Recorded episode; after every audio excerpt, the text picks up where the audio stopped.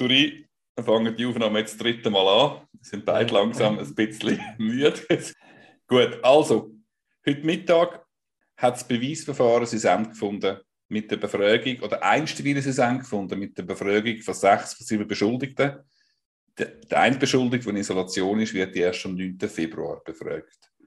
Mit Abschluss des Beweisverfahrens sieht die DPO vor, dass man das letzte Mal einen Beweisergänzungsantrag stellen kann. Die Chance ist teilweise genutzt worden. Das Gericht hat sich zum Mittagessen Schrägstrich Beratung von diesen Beweisanträgen zurückgezogen und am 3 zurückgekommen, Trommelwirbel, wie haben sie entschieden? Wie echt wie? Sie haben die Beweisanträge abgelehnt. Nach Abschluss des Beweisverfahrens kommt es zu den Parteivorträgen. Bei den Parteivorträgen, auch wieder gemäß DPO, hat die Anklägerin ihre Anklageschrift zu verteidigen zuerst, weil die Anklägerin hat entschieden, nach Schluss vom Vorverfahren, ob sie das Verfahren einstellt oder sich zur Anklage entschließt. Insofern, in Anführungszeichen, hat die Anklägerin das Hauptverfahren verschuldet und hat darum auch zuerst zu reden. Wie hast du das Plädoyer von der Staatsanwaltschaft erlebt, heute Abend 3? Ich weiß nicht, wo du die Energie hernimmst. Ich bin komplett erschlagen. Und jeder, der erzählt, als Anwalt verdienst so viel Geld, der hat keine Ahnung, was es bedeutet, hochkonzentriert dort reinhocken und stundenlang nur können zuhören. Also eben, ich, ich habe gerade einen leeren Kopf. Ich habe das Plädoyer sensationell gefunden es ist eine gute Sprache gewesen, es ist eine verständliche Sprache gewesen, es ist zum Vorlesen vorbereitet gewesen, es sind nicht Sach Schachtelsätze gewesen, es ist rhetorisch mit einem Spannungsbogenaufbau gewesen, es hat auch immer wieder gesagt, so und so ist es, dann ist eine rhetorische Frage gekommen, warum ist es so und dann sind sie ins Detail gegangen. Sie haben den Hörer auch sehr gut geleitet. Also kurzum, ein sensationell gutes Plädoyer von der Staatsanwaltschaft. Wie hast du gefunden, hat das Plädoyer eher das Gericht adressiert, um das Gericht überzeugen vom Standpunkt? Ist es eher um die Öffentlichkeit gegangen? Oder ist es wirklich zweigleisig gewesen? Hat es mehrere Zwecke erfüllt? Was denkst du? Oder wie hat es auf dich gewirkt? Also ich glaube, in dieser Konstellation, in dem Fall, ist das Gericht schon relativ weit in der Urteilsfindung. Natürlich, es ist noch nicht beraten. Also das Urteil steht noch nicht. Aber die sind sehr gut vorbereitet, wie man auch in den Fragen gesehen hat, im Rahmen von der Befragung von der beschuldigten Person. Also ich glaube, das Plädoyer heute von der Staatsanwaltschaft, wenn es die Sichtweise vom Gericht trifft, dann ist ja das eine Bestätigung von der eigenen Sichtweise, also positiv. Wenn es nicht trifft, ob jetzt das Gericht hat können überzeugen, ich meine, die Schwachpunkte kann man ein bisschen erahnen, wo die sind. Also die Frage zum Beispiel, welcher Preis ist tatsächlich angemessen gewesen? Gibt es wirklich einen Schaden? Und was ist denn die Beteiligung vom Stocker Vinzenz? Also all da die Fragen, die ja ein bisschen heikel sind. Ich, ich glaube, entweder hat das Gericht schon den Fokus und sieht so wie, wie die Staatsanwaltschaft, oder sonst hat man heute nichts mehr Neues gehört. Was als Ergänzung zur Anklage heute sehr gut war, die Staatsanwalt, Staatsanwaltschaft hat das Ganze in einen größeren Kontext gesetzt. Also er hat nicht gesagt, wir haben da fünf einzelne Beteiligungen von Schattenfirmen, sondern die haben das quasi als System dargestellt. Man hat es wiederholt gemacht oder auch bei der Tour de Suisse durch Gabarets. Oder es ist, es ist so dargestellt worden, dass das ist ein, ein großes Hobby von einer beschuldigten Person, ja, für ein Schlusszeichen Hobby und äh, er hat dort einfach sein Vergnügen und seine Entspannung gesucht und darum ist es einfach nie und nimmer eine berufliche Auslage im, im, im Team vom Arbeitgeber. Ja, ich denke, ich denke auch, was sie sehr geschickt gemacht haben, und das ist eigentlich auch aus der Befragung von den zwei Hauptbeschuldigten herausgegangen, in der Anklageschrift scheinen offenbar die Privatentnahmen oder die Privatausgaben, die eben geschäftlich begründet sind, scheinen in der Anklageschrift zuerst zu kommen. Oder? Gerade um so ein bisschen framen und bisschen zeigen, welche Richtung es soll gehen. Und so ist es dann mit dem Plädoyer gewesen. Man hat zuerst so ein bisschen auf den Mann geschossen, oder? Man hat ein bisschen charakterisiert, was ist das für ein ja, Umgang und so. Und dann ist eben Blick.ch nimmt das natürlich ähm, dankbar auf und dann prangt eine Tour de Suisse äh, durch das Rotlichtmilieu, wie das gesagt worden ist. Und so dann ein bisschen den Bogen übergespannt, wer im Kleinen so geschäftet, geschäftet eben auch im Grossen ähnlich.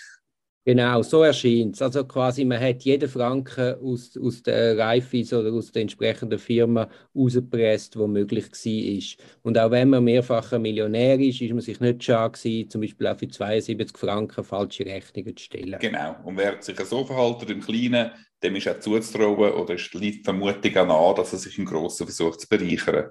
Und, Nein, das haben sie sehr geschickt gemacht. Genau, aber es ist schon nicht nur bei dem geblieben, es ist schon übergegangen in eine hochspannende juristische Auseinandersetzung, wo es dann eben darum geht, ist es das mit der Bereicherung Schaden, Retrozessionen, mit dem Bundesgerichtsurteil, das da genannt worden ist. Ich möchte gar nicht damit anfangen. Wir besprechen nicht das, aber nur, dass man sagt, es ist auch juristisch auf einer, eine sehr hohe Flughöhe gewesen. Oder? Also es ist oh. nicht nur gewesen, wir tun da ein bisschen äh, schämen und äh, machen es schlecht, sondern es ist auch juristisch, ist man dann äh, richtige, richtige Steigbügel. Oder? Ja, ja, gut, aber eigentlich ist es ein Kampf um den Sachverhalt gewesen. Und dann die rechtliche Würdigung hinten raus liegt ja dann wie auch ein auf der Hand. Aber natürlich, da haben sie punktuell entscheidende Punkte schon wieder aufgegriffen. Ja. Welches Ziel haben sie gehabt? Sie wollen das Gericht vor allem, in dem Fall mit, der, mit dem grossen medialen Interesse, Interesse der Öffentlichkeit, auch die Öffentlichkeit überzeugen vom Standpunkt, die Staatsanwaltschaft darf das einem Hauptverfahren, das kontradiktorisches Verfahren darf das auch einseitig darstellen. Und am Schluss soll durch das Gefühl zurückbleiben, ja, die sind zu Recht angeklagt worden. Da ist ein Strafgerecht fertig. Jetzt müssen wir natürlich vielleicht ein bisschen uns bewusst werden, der Dialektik von so einem Hauptverfahren. Eben, das ist ganz wichtig. Das ist ganz wichtig. Also wenn ich jetzt, wir kennen ja die Akten nicht. Und wenn ich jetzt sage, das ist heute sehr überzeugend gewesen, heißt das nicht, dass ich das morgen Abend immer noch sage sondern ich, habe jetzt, ich kenne ja die Akten nicht. Ich habe Befragungen gehört. Wir sind beide der Meinung, die Beschuldigten haben das mehr oder weniger gut gemacht. Jetzt haben wir die Staatsanwaltschaft gehört. Ich habe jetzt im Rahmen von Plädoyer auch ganz viele Sachen gehört, wo sich die Beschuldigten sollen widersprechen. Ich kann sie nicht überprüfen anhand der Protokoll.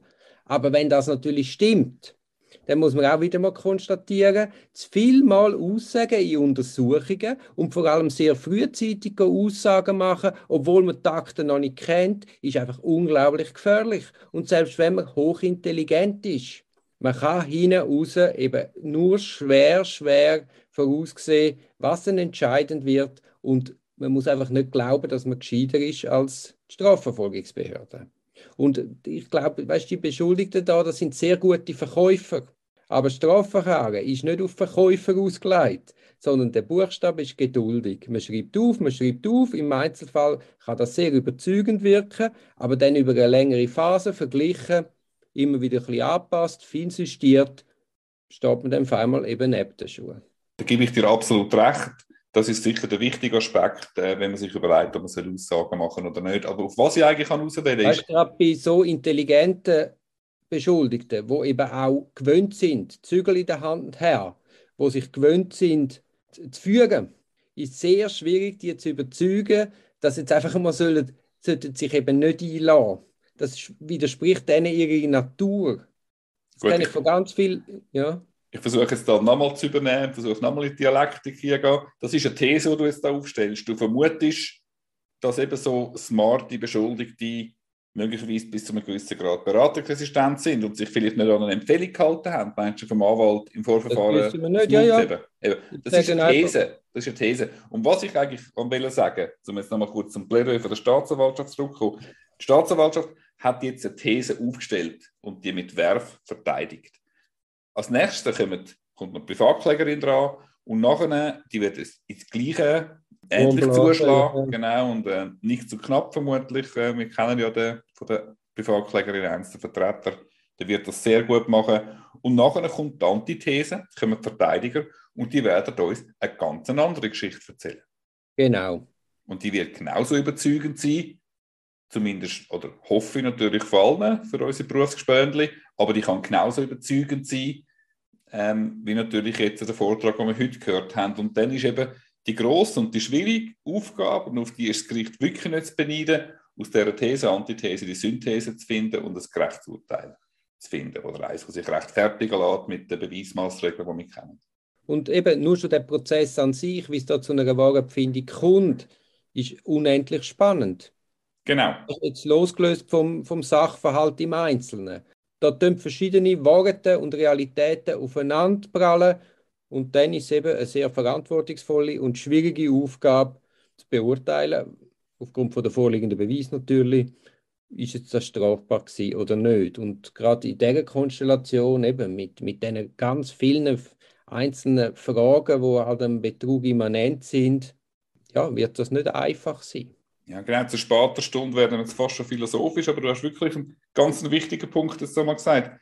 Es prallen verschiedene Realitäten oder Wahrheiten aufeinander. Und das muss man eben können annehmen, wenn man einen Strafprozess führt oder wenn man sich auf welcher Seite auch immer im Strafprozess bewegt. Es gibt nicht eine Wahrheit, es gibt verschiedene Wahrheiten und man muss schlussendlich die Prozesswahlwahrheit suchen. Und sehr wichtig ist eben darum, dass das Gericht sehr ergebnisoffen in die Verfahren geht. Das ist ja die grosse Kunst von der Rechtsprechung. Gut vorbereitet sein, aber zulassen, dass man allenfalls Meinung umgestimmt wird. Weil niemand von uns ist allwissend. Das ist ja auch oftmals unsere Kritik, jetzt auch im Zusammenhang mit dem Abweisen von der Vorfragen, von den Beweisanträgen. Da kommt einfach oft der Eindruck zustande, dass die eigentlich eh schon wissen, was sie wollen und es noch mühsam noch das rechtliche Gehör gewähren. Aber was braucht es eine Verteidigung? Wir haben ja Papier gelesen. Und Papier sind Papier, nicht mehr und nicht weniger. Genau. Darf ich noch etwas sagen zum Papier? Bitte, bitte. Die Staatsanwaltschaft hat heute im grossen Stil Papier verteilt. Also drei Staatsanwälte lesen, drei Staatsanwälte haben ihre Plädoyer verteilt. Also es, ist, es sind mehrere Bäume gefällt worden für das.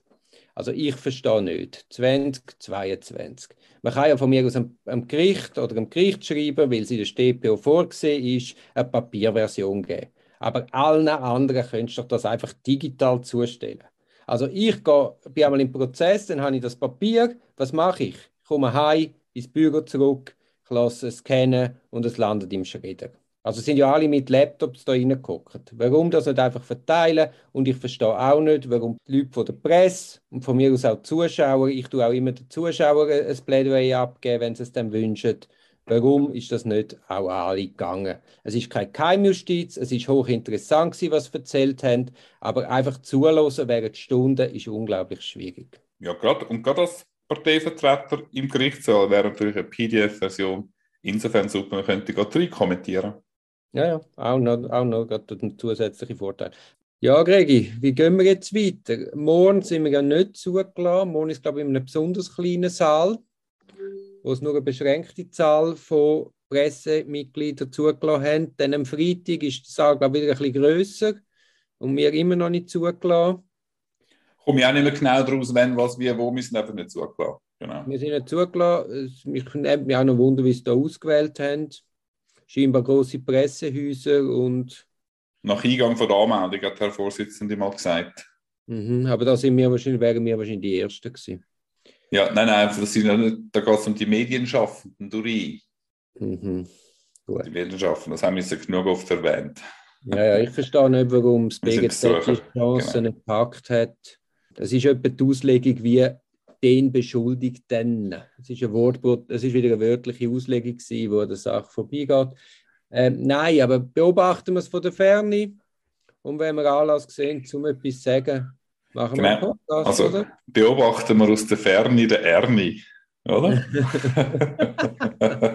also werden wir sicher spätestens nach dem ersten Verteidiger-Plädoyer müssen wir uns also nur schon unsere Berufsjahre gebietet uns das, das muss dann spätestens wieder melden, oder?